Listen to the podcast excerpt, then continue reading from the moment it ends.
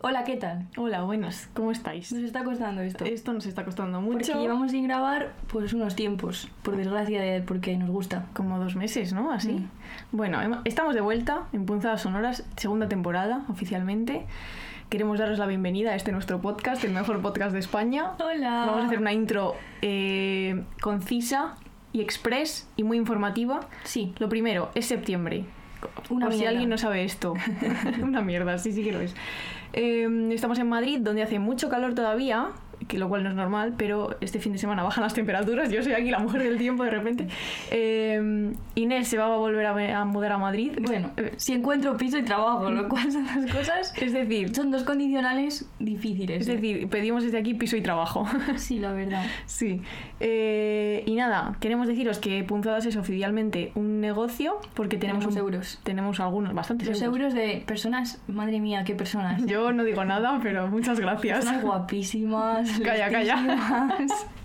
Calla, que yo estoy enamorada. Nuestras personas favoritas, Sí, o sea, sí. literal. Muchas gracias a los mecenas que ya habéis pagado dinero. Lo contamos también por aquí de manera muy rápida. No paséis esto que es publicidad, pero es publicidad de la buena.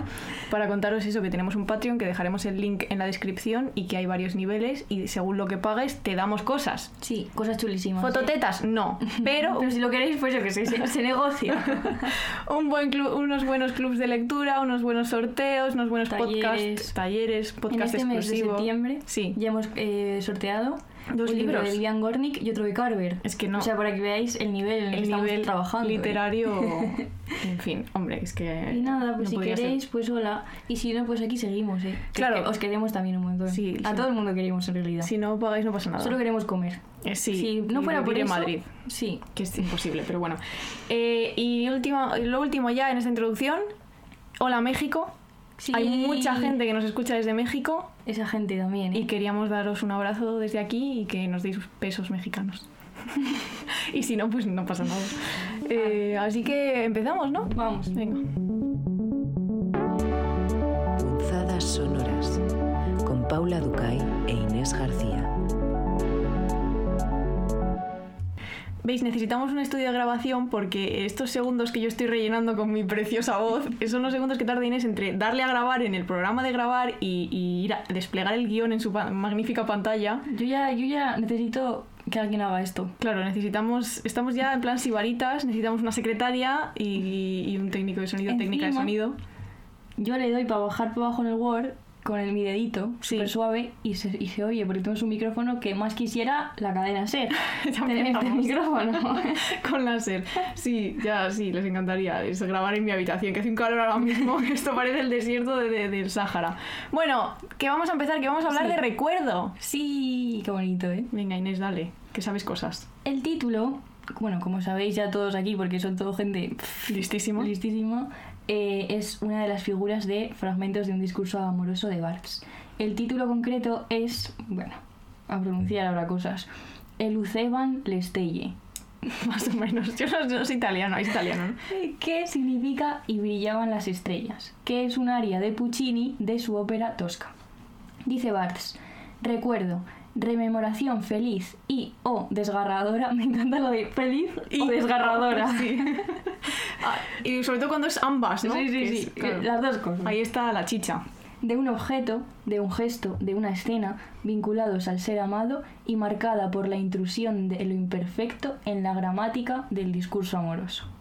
Muy bien. Queríamos de esta manera reflexionar sobre la relación entre cosas chulísimas como la memoria, el deseo y el lenguaje. El recuerdo y la memoria, claro, tienen que ver con el paso del tiempo y nos preguntábamos cómo se relaciona nuestro lenguaje con el tiempo. Bueno, os vamos a contar una cosa chulísima ahora. Agarraos los, agarraos los cinturones, no tiene sentido. Eh, esto lo hemos sacado de un libro que se llama Un malestar indefinido, un año sin dormir, de Samantha Harvey, que está eh, publicado en Anagrama, en la, en la colección que tienen de Anagrama Argumentos. Argumentos. Que por cierto, Sí. voy a aprovechar este momento. Sí. Llevamos gastados dineros en anagrama argumentos que si Paula y yo ponemos los que tenemos juntos, Sí, seguramente tengamos muchos. sí. Muchísimos. Entonces yo qué sé, ¿no? A ver, anagrama. Silvia Sese, por favor. que alguien le diga que nos mande unos... Los libritos de argumentos, hombre, que nos gustan un montón, que son chulísimos además. Que alguien le diga a Herralde que nos mande unos libros. Y si no, ¿eh? si esto no se da, la primera semana de octubre es muy importante en Punzadas porque concentra nuestros dos cumpleaños, el de Inés y el mío, en la misma Vaya semana. Claro, entonces, eh, o sea, tendrán que caer regalos. eh, no sé a dónde nos van a mandar. Unos buenos anagrama argumentos. Porque no hay oficina, pero unos buenos anagrama argumentos estaría bien, sí. Bueno, el caso es que Samantha Harvey, que se pasa, la pobre mujer, un año sin dormir o durmiendo muy mal, lo cual es, es bastante terrorífico el libro, y cuenta las cosas que ella piensa y que descubre mm, reflexionando en torno al insomnio. Y entonces reflexiona sobre el lenguaje de los indios piraja. Vaya indios, ¿eh? Sí, los mejores. Es Que son- superinteresante. Sí, una tribu del Amazonas, en Brasil. Eh, entonces lo relaciona con, bueno, con cosas que dice Noam Chomsky, porque Chomsky, que es un filósofo del lenguaje, ¿no? si no me equivoco, eh, denomina las múltiples proposiciones con las que nos comunicamos como instancias de recursión. ¿Qué quiere decir esto? Que somos capaces los seres humanos de meter un pensamiento dentro de otro pensamiento, de otro pensamiento, y esto a veces te lleva a bucles. ¿Sabes? Perdón, ¿sabes Sí, a qué sí. me recuerda esto? Mira, como tengo la defensa del TFM, he estado leyendo las normas y eso. Sí. Y pone que si te lías mucho cuando le respondes a la persona, al profesor que te ha dicho algo, que te puede cortar. Y esto es ese tipo de personas, en plan, Claro. porque normalmente te dicen, bueno, te, te- como que te recomiendo que sigas esta línea, Mm. podrías investigarlo con esto. ¿Qué vas a decir tú aparte de muchas gracias? Sí. ¿Te vas a poner a elaborar la teoría en ese momento? Pues al parecer hay gente que sí, porque pone, si te alargas te cortarán. Pero ¿cómo te vas a alargar? Bueno, Pues metiendo un pensamiento dentro de otro pensamiento, Claro. pensamiento, y haces un bucle de pensamientos donde no has dicho nada. Estos son como los hombres en clase de filosofía. sí, los- Gente absolutamente insoportable, o sea. Efectivamente así es, y, los, y bueno, y los hombres en congresos y en general los hombres. Eh, exacto, entonces metemos un pensamiento dentro de otro pensamiento y esto es lo que nos permite pasar de lo inmediato a lo abstracto, a otros espacios y tiempos. De aquí el tema de recordar y la memoria, que es de lo que vamos a hablar en este podcast. Por ejemplo, nosotros en lenguaje español podemos decir, ayer al salir del cine, si no hubiera llevado paraguas, me hubiera mojado porque empezó a llover. No son un montón de Claro. cosas encadenadas, que si hubiera pasado esto, pues entonces si hubiera llevado el paraguas, no sé qué, salí de ver Interstellar o, o la nueva de Batman, o, bueno, no, no ve películas de Pium Pium, pero por Dios. eh, Bueno, de, sí. de esta manera, según Chomsky, sería posible hacer una frase infinitamente larga, recursiva. La capacidad de la mente para, para ah, incrustar una idea dentro de otra no tiene límite, pero eso no sucede en el lenguaje de los indios piraja, porque es distinto al nuestro. Dice Harvey. Harvey. Harvey. No existen en la lengua de los piraja los tiempos pasado ni futuro como tales. La lengua tiene dos morfemas con sentido temporal. Uno son las cosas remotas, que no están aquí y ahora, se designan mediante un morfema, y las cosas próximas, que están aquí y ahora, se designan mediante otro. Claro, ¿qué quiere decir todo esto? Pues que los indios piraja lo relacionan todo según el hablante experimenta lo que está contando. Por ejemplo, en el idioma español o en el caso de Harvey en inglés, podemos ubicar de forma pre- precisa acontecimientos como en un. En un tiempo continuado. Había llovido, llovió, llueve, está lloviendo, lloverá, habrá llovido. Que por cierto, hoy ha llovido en Madrid. Menos mal. Menos mal, por Dios. Está, eh, La sequía, otro tema que en algún momento habrí- habría que abordar, el ecocidio. Pero los indios piraja, eh, si dicen, por ejemplo, llovió por la noche, el verbo llover lo modifican con uno de estos morge- morfemas para aclarar cómo saben si llovió. Por ejemplo, puedes saber que ha llovido si, lo has oído, o, si, o sea, si alguien te lo ha dicho, si lo deduces porque ves que el suelo está mojado, o si ves directamente que llueven. Es decir, la lengua y la cultura de los indios piraja es literal. Es como llovió, me lo ha dicho Carmen. Claro, y entonces con ese morfema, pues tú eh, añades la información de cómo te has enterado de eso que estás contando. Esto es muy bueno para la gente que está obsesionada con tú les cuentas algo y te dicen, bueno, yo la verdad que no lo he visto, entonces yo Claro, yo. que le metí un puñetazo. ¿Dónde es está la contaminación que yo Sí, la vea? sí. Sí. Y Entonces, ¿qué pasa? Pues que esto tiene consecuencias fascina- fascinantes. Y lo cuenta Daniel Everett, que es un lingüista muy famoso precisamente por sus estudios sobre esta tribu, que cuenta que los indios piraja no cuentan historias. Drama. Esto está en negrita, en negrita en mi guion, porque es que me parece fascinante. ¿Qué, qué civilización, qué grupo humano no cuenta historias, no?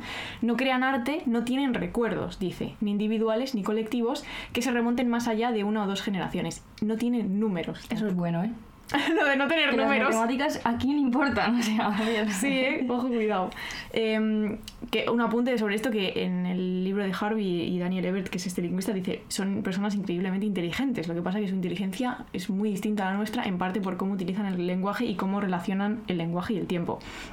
Entonces, Inés, Qué maravilla, ¿eh? lo del lenguaje. es que esto es una pasada. Yo cuando lo leí, flipé. Es la parte favorita del libro de Harvey, que lo recomiendo, por cierto, sobre todo si, no si, no- si dormís mal. Claro, entonces ellos viven permanentemente anclados en el presente, en el aquí y el ahora. No existen el allí o el después. Practican sin saberlo una forma radical del mindfulness, Paula. Mindfulness. que yo he hecho eso, ¿eh? ¿Y qué tal? En el conservatorio de piano. Bueno, claro, porque te tienes que concentrar para tocar todas Nada, las nada. teclas esas terribles. No quiero nada más de eso. A saber lo que es un tono, yo no lo sé. Paula, te expliqué un día. ya, es verdad. Sí, ese es el espacio que hay entre una nota y otra. Sí, muy bien. ¿Ves? Pero de uno, porque luego hay de medio. Ya, luego los semitonos. Sí, sí, yo me los sé estupendamente. Fa sostenido. Bueno, entonces, Harvey en sus noches de insomnio es todo lo contrario que los indios piraja, porque se traslada con su imaginación y su memoria a través del tiempo. Y dice, somos arrojados de forma caótica en el tiempo, puedo desplazarme lateralmente y ser otra posible versión de mí misma en el presente, alguien que tomó unas decisiones diferentes, mejores. Puedo descansar toda mi vida sobre la chirriante bisagra del condicional sí. Mi vida es cuando y hasta y ayer y mañana y hace un minuto y el próximo el año próximo y una y otra vez y para siempre y nunca. Te están tocando todas las frases en el guion de hoy, ¿eh? y encima soy tarpamuda hoy. Sí, hombre. Es muy gracioso porque esta frase de que puedes desplazarte lateralmente y ser otra posible versión de ti misma en el presente y que toma diferentes decisiones me ha recordado a una frase de Paula. Yo no he, yo no he elegido esto, ¿eh? Yo Es no he sido. Me ha recordado muchísimo. Además, ¿te has, visto cómo tenía la frase en la cabeza? Sí, ya, Eso porque- porque me impactó, ¿eh? Es que ya, es que... Es que a es ver, buenísima. está mal que yo lo diga. Bueno, es que, pues, lo vamos a contar primero antes Sí, causar sí. expectativas. Sí. Estamos en la feria del libro y Paula, por unos acontecimientos que no voy a explicar, No, no me dijo, para todos esos hombres yo soy un camino no elegido. Escogido. No sé qué dijiste, elegido Creo que o escogido. elegido, pero vamos, da igual. Mejor escogido, creo. Queda mejor. Vale, pues venga. Dije escogido, vamos a, a modificar la memoria. Y yo me quedé muerta, tío. Ya. Porque es que, claro, no solo es el- los caminos que tú no, ex- no eliges, tomas Sí. otros caminos y podías haber tomado otras decisiones, sino que hay otras personas que no te deciden a ti. Que no te eligen. Claro. Es que este es el drama vital de Todos los hombres, gente. ningún hombre me elige a mí. Podéis elegirme como camino, coño. Podéis transitar por mí. Ya ves. Podéis pisarme. bueno. que no, que es. A mí no me pisa ni Cristo. Muy bien, muy He bien. hecho una cosa que hago mucho últimamente, que es hacer gestos de persona pija. He hecho así con el pelo. Es verdad. Te ha quedado muy bien, ¿eh? Yo... No el calor. Mientras decías lo de Cristo, claro, es que hace mucho calor. Bueno, Bueno, efectivamente. el Es caso, que es somos un- caminos no elegidos. Yo soy... Es que además me pasa mucho esto, ¿eh? Yo no sé cómo... A mí también. en fin, bueno, vale. Pero es que encima no solo eso, los hombres quedan igual. Pero por ejemplo, tampoco te puede ser un camino no elegido para una empresa, Paula. Hostia, eh, o sea, yo ahora mismo eh, estoy entrando en un momento de mi vida en el que voy a tener que lidiar con el rechazo empresarial. Ayer haciendo el LinkedIn con mi padre, ¿tú te crees esto? mi padre diciéndome cosas de mentalidad de tiburón y yo, papá, por favor, no quiero escribir aquí sobre mí. Y no sé, muy sí, mal. pero es súper curioso, todas esas, esas personas que no te eligen como camino. No te eligen. Es que no te Porque tú también lo haces todo el rato. Claro, todo el rato. Todos lo hacemos. Pero ¿y, si- y contar una historia de lo, de lo que no has elegido, Claro. pues escribir una puta novela de eso. Ya, estoy intentando hacer cosas, yo no la puedo primera más. novela tiene que ser para, para todos esos hombres, yo soy un camino no escogido. Para todos los hombres que no me escogieron, ¿eh? Que Oh, también ellos se lo pierden, ¿eh? Que este tren solo pasa una vez en la vida, también te lo digo. Ahora Pues que sí. gestionen. Pues es verdad. vale, vamos a seguir. Ay, que me toca. Estaba pensando en los hombres que no me han escogido y he dicho, "Ah, cabrones, vale. Entonces, eh, dándole vueltas a estas cosas, ¿cómo modificamos nuestro propio presente, pasado y futuro? Pues a través, obviamente, del lenguaje y de la imaginación. La imaginación siempre a tope. Y tenemos un librito para recomendaros también que aborda estas cuestiones desde el tema de la, desde la ficción, que se llama Recuerdos del futuro, de Siri Husbet. Me encanta este libro. Sí, es muy guay. Eh, y además el título, Recuerdos del futuro, no puede ser mejor para el tema, está editado aquí en España en 6 barral. Eh, y lo hemos mencionado ya en alguna carta, incluso... Estoy gritando, vale. No, estás hablando rápido. Ah, perdón. Mira, en el- podemos contar que en el guion de hoy hay, en plan, arriba, en el encabezado del guion y donde se pone la página, en vez de página hay hablar despacio, hablar despacio, hablar despacio. Es que somos unas chicas novatas, pero lo hacemos muy bien. Bueno, entonces, el libro lo, yo lo utilicé para un trabajo que hice en la asignatura de hermenéutica, en la carrera en filosofía. Tenemos alguna carta también sobre esto. Sí. Por si alguien quiere. por si alguien Quiere interesa leernos. Eh, y el libro de Husbet cuenta la historia de una joven que se muda a Nueva York y sus encuentros con los vecinos, los hombres, el mundillo literario, etc. Y lo interesante es que esos primeros meses en Nueva York están narrados en forma de diario y se intercalan con reflexiones de la narradora años después, cuando ya es una mujer madura. Mi amigo M.S. que no quiere que diga su nombre, pero Puccini también. Puccini, sí, rima un poco. Eh, dice que o escribo ahora la novela, que soy una chica jovencita de veintitantos años, o me tengo que esperar a ser una mujer de 40 ya como despechada, ya despechada, ¿sabes? Como Ok. la canción del verano. Son eso, etiquetas literarias, en plan. de Puede ser, que... sí. Sí, sí, sí. Entonces, una, una mujer como un poco enfadada, ¿sabes? Vale, puedes hacer ahora la de, la de los hombres que no te escogen como diciendo, ay, un poco triste. Sí. Y luego con ya 40 diciendo, hijos de puta, menos mal. sí, exacto. El libro de Siri, además de tener una trama de acontecimientos y personajes que van pues sucediéndose, contiene una reflexión sobre la intersección que se da entre memoria e imaginación. De hecho, ella dice, Dime dónde acaba la memoria y empieza la imaginación. Siempre he creído que la memoria y la imaginación eran una misma habilidad. Bueno, claramente. Este Si es- yo te contara cómo recuerdo a ciertas personas que ya no están en mi vida, que tú dices, pero, pero ¿cómo has podido Sí. fundar a este personaje? Inexistente, claramente. Bueno, pues sí. sí. Dice también, somos criaturas anhelantes y anhelamos también hacia el pasado, no solo hacia el futuro, y así reconstruimos las curiosas y derruidas arquitecturas de la memoria y las convertimos en estructuras más habitables. Muy bien, esto también. Claro, es que uf, increíblemente bien escrito esta señora. ¿eh? Sí. Al hilo de esto también, que no lo hemos metido porque ya era mucha cosa y lo hemos también mencionado, queremos recomendar el libro del buen relato de Coetzee. Es o verdad. Ketsie, se supone que se pronuncia. ¿Qué dices, hombre? Se pronuncia así, lo miré en la oficina el otro día. Esto es como lo de Chedules, tío. ¿Cómo, cómo se pronuncian esas cosas? Yo estoy harta. O sea, Ya, yo qué sé. Bueno, Coetzee, obviamente no vamos a decir Ketsie porque nadie no eso es de pedantes, pero Coetzee y Arabella Kurtz, que es una psicoanalista, tienen un libro que se llama El buen relato, que es algo, el subtítulo es algo así como Reflexiones sobre escritura, psicoanálisis, no sé qué, y está editado en Literatura Random House y también está muy bien. está genial. Es un ensayo, ¿eh? es como una. Se hacen una entrevista como por correo ellos dos, dos personas muy listas, y hablan de estas cosas por si a alguien le interesa. Y entonces, volviendo a Bartes, dice en fragmentos, el cuadro amoroso, al igual que el primer rapto, no está hecho más que de destiempos, es la anamnesis. Lo he dicho bien, ¿no? El puto griego. Entonces, ¿qué es esta anamnesis de la que nos habla Bartes? Pues bueno, palabra claramente griega, ¿no? Tiene varios significados, todos relacionados con el acto de recordar. Por ejemplo, en la teoría del conocimiento de Platón, aquí volviendo al primero de carrera, esto a nuestros amigos filósofos de algo les sonará, eh, que es la teoría de la reminiscencia, es la capacidad del alma para recordar aquello que ya sabía y olvidó al entrar en el cuerpo. Bueno, movidas de Platón. Ni, yo, en mi, en mi opinión, ni puto caso. o, por ejemplo, la anamnesis eucarística, que en la religión católica indica la parte de la misa que manifiesta la intención de celebrar la Eucaristía en memoria del Señor. Jesucristo, para los que no hayan captado de quién estamos hablando. Sí. Y entonces, ¿por qué dice Bartes que el cuadro amoroso está hecho a destiempos? Porque él dice, las estrellas brillaban, que era el subtítulo con el que hemos empezado. Nunca más esa dicha volverá tal cual. La anamnesis me colma y me desgarra. Ay, Ay. el recuerdo. El recuerdo de la persona amada realmente es que es verdad, es lo que desgarra cuando ya no está. Pero no es solo el recuerdo de lo que pasó, sino lo que decíamos antes, eh, lo terrorífico, el recuerdo de lo que podría haber pasado. Incluso cuando vivimos el inicio de un amor, de una amistad o de una relación importante, no va a ser todo aquí comer bocas y tener amigos. Bueno, sí, bueno, ¿no? un poco sí. sí. Estamos permanentemente proyectando lo que podría sí. suceder. ¿Sabes por qué he puesto lo de en el guion que no hay que poner etiquetas? Porque a mí me obsesiona mucho como las relaciones que no son estrictamente amistad, no son estrictamente amor, no son estrictamente de trabajo. O sea, creo que encasillamos todo mucho y luego vas por la vida y la vida te da bofetadas y te, te- la- te descoloca la gente. Entonces por eso he puesto lo de las etiquetas. Pero bueno, sí, es verdad. Comer boca, tener amigos, pues es una base, pero puede haber otras, sí. Adelante con todos los tipos de relaciones que queréis tener. Eso, muy bien. Ese ejercicio imaginativo puede ser a ratos doloroso, no solo con las relaciones, sino también puedes imaginarte algo que te da miedo, o un escenario que te da ansiedad, o espacios Espacios que hemos que hablado se mucho. vuelven hostiles. de espacios.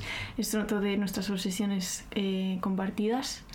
Y tenemos una carta. Tenemos una carta reciente. Geografía del afecto. Ah, y bueno. Y la tenemos- otra, y pero la- la que le gusta a todo el mundo es la de geografía del afecto. Porque contamos miserias. Sí. Eso siempre. Estamos tristísimos. Eso siempre gusta a la gente cuando cuentas que estás triste. Pero a mí esto me parece súper, de verdad, interesantísimo porque lo hemos hablado Paula y yo que a mí hasta hace poco tiempo quizá me, me preocupaba un poco lo de estar siempre, o sea, yo es que siempre estoy sola, cuando estoy sola estoy haciendo esto, estoy imaginándome situaciones además mega concretas, pero es que incluso no es solo que lo haga cuando me aburro o voy por la calle o lo que sea, sino que tengo ciertos momentos que son para eso. O sea, que yo sé que, me, por ejemplo, cuando conduzco sola, o ni siquiera sola, cuando conduzco y no hablo a las personas que están a mi alrededor, estoy haciendo eso, Mm. pero en plan a lo bestia, cuando me seco el pelo con el secador. ¿sabes? Hay momentos Sí. en los que dedico solo a eso y encima sé que, bueno, a ver, ¿qué, qué toca hoy? ¿Sabes? Sí. Generalmente soy yo en verbenas pasándome cosas, pero es que hasta la conversación concreta, ¿sabes? Sí, sí, claro, claro. Bueno, hombre, sí. Muy concretamente. Y yo decía, eh, claro, esto lo hará todo el mundo. Mucha gente lo hará. Yo hablo sola. Esto, esto la gente que me conoce un poco lo sabe, pero sí, sí, esto me pasa. Hablo sola, pero con gente. A ver, o sea, por eso digo, es que justo estábamos hablando de esto antes de empezar a grabar y digo, claro, es que yo me he llegado a plantear, ¿estaré loca de verdad de diagnóstico? Porque, eh, o sea, si algún vecino me viese desde el edificio de enfrente, cuando estoy sola en casa, diría, esta persona está, o sea, no está bien, está desquiciada, porque está hablando sola, no hay nadie más en casa. Y yo hablo de verdad. Claro, yo no, yo, todo- yo como soy mutismo, Es verdad, como eres pues muda. es todo dentro. Tú me ves conduciendo y dices, mira esta chica que maja, y yo dentro estoy sufriendo un drama piramidal, ¿sabes? O sea, un drama de características que luego salgo de ahí, salgo del coche Sí. y digo, bueno, pues a la cama, ¿sabes? Por- después de esto que acabo de vivir. Ay, Dios mío, ahí en la verbena, ¿eh? Es que... A ver si me llevas una buena verbena. Además es gracioso porque lo de la verbena es simplemente como el escenario, ¿sabes? Claro, claro. Siempre suele ser como el mismo. Luego Sí. puede estar pasando cosas absolutamente diversas que, digo, hay que abandonar la verbena, Ya, ¿sabes? sí, a mí, a me una casa. ¿Sabes dónde pasan muchos de mis, claro, de aquí, en la terraza del Círculo de Bellas Artes? Ahí ha pasado de todo. mi Hostia, sitio, ¿eh? Claro. es que- Para tirarte. sí, pues, pues sí. Y tenemos una frase de Don Draper, Bueno, esto ya... el amigo íntimo de Paula. Efectivamente. Por decimoquinta vez, eh, ved Mad Men, por favor, si alguien no ha visto Mad Men todavía, muy mal. Y dice, nuestros peores miedos se esconden en la anticipación. Y es que me parece genial porque la palabra anticipación es que es la palabra. Mm. De hecho, puede que esto sea, me han dicho, fuentes gubernamentales, Sí. que, que es una forma un poco justamente la anticipación de protegerte de algo que tienes miedo de esa conversación en un encuentro de el que te pinchen una vacuna. Sí. Y entonces lo anticipas en tu cabeza para ver lo que vas sintiendo ya un poco a Claro. ver, ¿no? Yo solo siento ansiedad cuando hago eso, también te digo, ¿eh? O sea... Y luego, la, y luego la realidad nunca es tan horrible como lo que yo me he imaginado en mi cabeza. No, esto siempre pasa. Hay que relajarse. Hoy me ha pasado, que lo hemos hablado, en la oficina, de como 20 minutos de anticipar una cosa que, que quizá no suceda. Y, y luego he dicho, pero Paula, ¿y luego ¿y qué es lo qué es lo peor que podría suceder si ese encuentro se produce? Pues nada. Literalmente mi vida no cambia. Y hasta que me he dado cuenta de que llevaba 20 minutos en ese bucle parada frente a la pantalla del ordenador, eh, pues no he, no he salido. También te digo, yo estuve en ese bucle dos años y medio, Paula, Ya. tú 20 minutos, enhorabuena. No, 20 minutos no. es que estamos en septiembre, llevo un embarazo ya. Pero sí, sí, efectivamente hay que salir de esos bucles. Sí. Sí. ¿Sabes cuál sería una manera? Mira, voy a como enlazar esto, ¿eh? De salir de ese bucle haciendo lo que hacen los personajes de la serie Severance, que está en Apple TV, pero si no tenéis Apple TV la podéis ver si sois un poco listas, ahí lo dejo. Eh, yo la he visto y es una de mis nuevas series favoritas, de manera no irónica. Está contratada, creo, para dos temporadas, o sea, la que está y otra más, por si la gente no sabe contar o algo. Y entonces la premisa de Severance consiste en que una serie de personajes, en concreto el protagonista, protagonizado por Adam Scott, que es el marido de Madeline en eh, Big Little Lies. Bueno, Hostia, buen personaje. sí, sí, no, y el actor lo hace muy bien. Eh, se somete a un proceso quirúrgico por el que le la empresa le separa sus recuerdos personales de, sus de los laborales. Es decir, que cuando el personaje entra en la oficina, automáticamente se olvida de quién es en la vida real de fuera y cuando sale de la oficina se olvida de todo lo que tiene que ver con su trabajo. Es decir, no sabe lo que hace en el trabajo, no reconocería a un compañero de trabajo si se lo cruza por la calle. Entonces, claro, la serie me gusta mucho porque es un universo como muy concentrado, el universo de la oficina, que además, bueno, si la veis entenderéis, tiene hasta sus puntos cómicos, ¿no? Eh, y luego el universo como de la ciudad donde viven, así una ciudad en Estados Unidos, no sé muy bien dónde, que, que así con frío y nevada. Entonces no sale de ahí la serie. Espero que no salga de ahí la... Aunque eh, probablemente sí, pero está muy bien. Lo recomiendo mucho, porque claro, pasan cosas. Ya ves. Y... Es como el velo de la ignorancia de Rolls, sí. Claro, no, no sabes nada. El no sé. Entras a una habitación y cuelgas en el colgador Sí, todo sobre todo, ti. todo. Y así se hace la justicia al parecer. Bueno, sí, no sé, eso decía ese señor. Entonces os la recomiendo y, y os la recomiendo. Y si la veis, pues me contáis si os ha parecido tan buena como a mí. Inés, tú tienes que verla. Ya yo quiero verla. Mm. ¿Cuál no hay que ver? La casa del dragón. Bueno, escucha, vamos a hablar un poco de cuánto ya- llevamos de podcast. Míralo ahí en tu en la cosa mágica de grabar. No, poco. Nos da tiempo a hablar de la casa del dragón. La casa del dragón, la mayor mierda. Y es que encima, tío. Me- ¿Te acuerdas el capítulo? Bueno, es que igual la gente no lo ha visto, no vamos a decir aquí tal. Lo del incesto, por Sí, decirlo así. Sí. Me meto, yo vi ese capítulo, me quedé como diciendo, ¿pero qué cojones? Sí. O sea, ¿qué cojones? ¿Pero un qué cojones? Diciendo, ¿pero qué cojones? Vale, Me bien. meto en Twitter, pongo hashtag la casa del dragón Sí. y la gente, madre mía, que no veáis este capítulo con vuestros padres, porque al parecer te vas a hacer una P punto en el sillón ahí porque es inevitable y, y esto, es, esto es una cosa... Bueno, la gente, La gente muy cachonda. muchísimo. ¿Y tu coño cómo estaba, Inés? Muerto pero como, como la reina Isabel. ¡Inés! Perdón, tío, que en paz descanse, yo qué sé. Pero es que me pareció... Para cuando este podcast salga, el- ese ataúd ya ha dado más vueltas, tío, la vuelta, la vuelta ciclista a España hecho. Ay, el caso, me parece una cosa. Además, ayer lo vi- la vimos juntas, un capítulo, Ujú. y estamos las dos todo el rato pero diciendo, ¿pero qué? ¿Pero ¿Qué? De hecho, nos dormimos. Luego la volvimos a Eh, ver. literal nos quedamos las dos dormidas en el sofá y la tuvimos que retomar tres horas Y después. todo el rato, ¿pero qué hace este? ¿Pero qué dice esta mierda? ¿Y por qué? Como el capítulo de ayer. ¿Tú le ves algún tipo de sentido? No, el capítulo de ayer, que es el que es el 5, que es el que tiene como el final mm, ahora mismo más explosivo. Yo eh, sí, eh, yo no vi venir eso de ningún sitio. Y está bien a veces que las series y las ficciones te sorprendan, pero yo como espectadora inteligente necesito que alguien me dé algunos indicios de que algo va a pasar, porque de eso se trata. No de sorprenderme con cosas que no vienen a cuento, que no son... Bueno, no sé. Es y es que encima, encima yo voy a confesar una cosa que hice este verano, que fue ver Juego de Tronos entero, todo, otra vez entero. No voy a decir en cuánto tiempo lo hice, porque entonces la gente lo va a calcular. Y entonces puedo comparar muy bien Juego de Tronos, que la tengo muy reciente, ya la había visto, pero la volví a ver, y, y- y esta mierda. Y es que, claro, no tiene nada que ver. Y Juego de Tronos creo que nos hemos quedado, esto lo hablaba con Nacho el otro día, nos hemos quedado como que, bueno, que no está, no está tan bien porque el final es lo que es, es un poco mierda y las dos últimas temporadas se podrían borrar, pero realmente es una muy buena serie y está muy bien hecha. Y claro, ahora llegas a la Casa del Dragón y pues esto es que esto es un delirio. Si alguien tiene... Es que llegas emocionado, porque claro, Claro. De estéticamente dices, oh, ¿sabes? Y luego, buh. Sí. Buen análisis. Oh, bu. Y encima, los dragones no salen, que eso a mí me jode mucho, porque yo, que es lo que quiero, si voy a ver la casa, una serie que se llama La Casa del Dragón, quiero, mm, o sea, mínimo cuatro o cinco apariciones de dragones por episodio y que, que yo les vea bien las escamas. Y el pelo rubio ese yo quiero, eh. Sí, el pelo les queda muy bien a los cabrones, el pelo rubio. Y eso, ¿y qué más hemos visto? Bueno, hemos visto también, como no lo hemos dicho porque no habíamos hablado aquí, Sí. hemos visto por mandato El Cielo, Ah, sí, muy bueno. que está en Disney Plus Sí. y que nos gustó muchísimo. Yo la verdad que me cagué, pero a niveles que no os imagináis. Porque claro... No da miedo, ¿eh? No, no da miedo, pero es la típica serie que matan a gente Sí. y yo hasta que alguien no me corro- corrobora que no ha sido un espíritu demoníaco que puede estar en ese momento en mi baño, ¿sabes?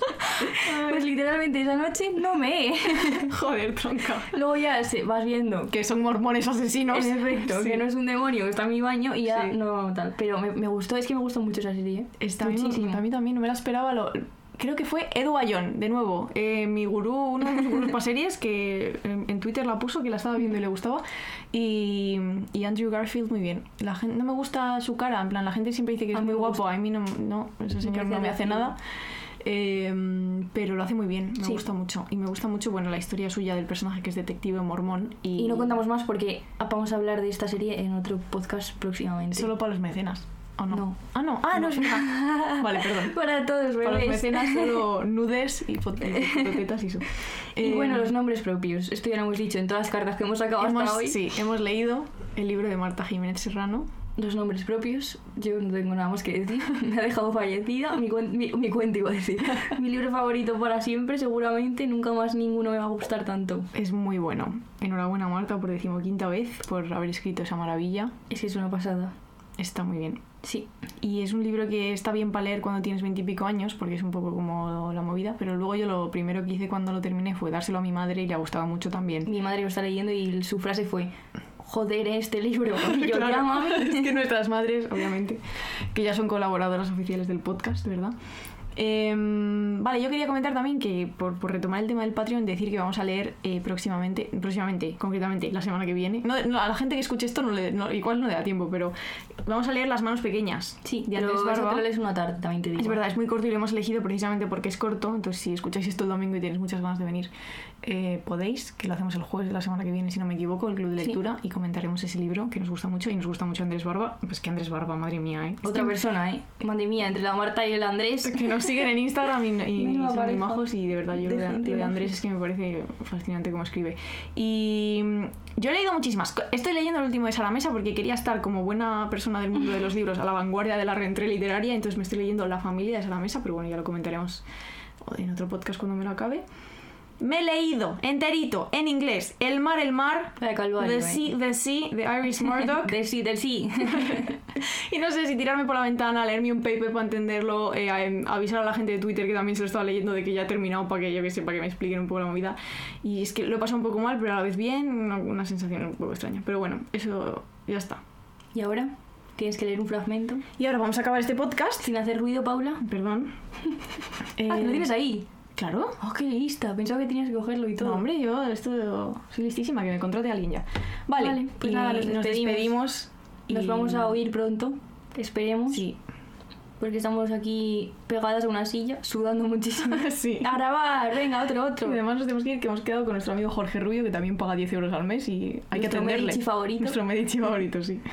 vale, voy a leer una frase de Bartes y nos despedimos. Adelante.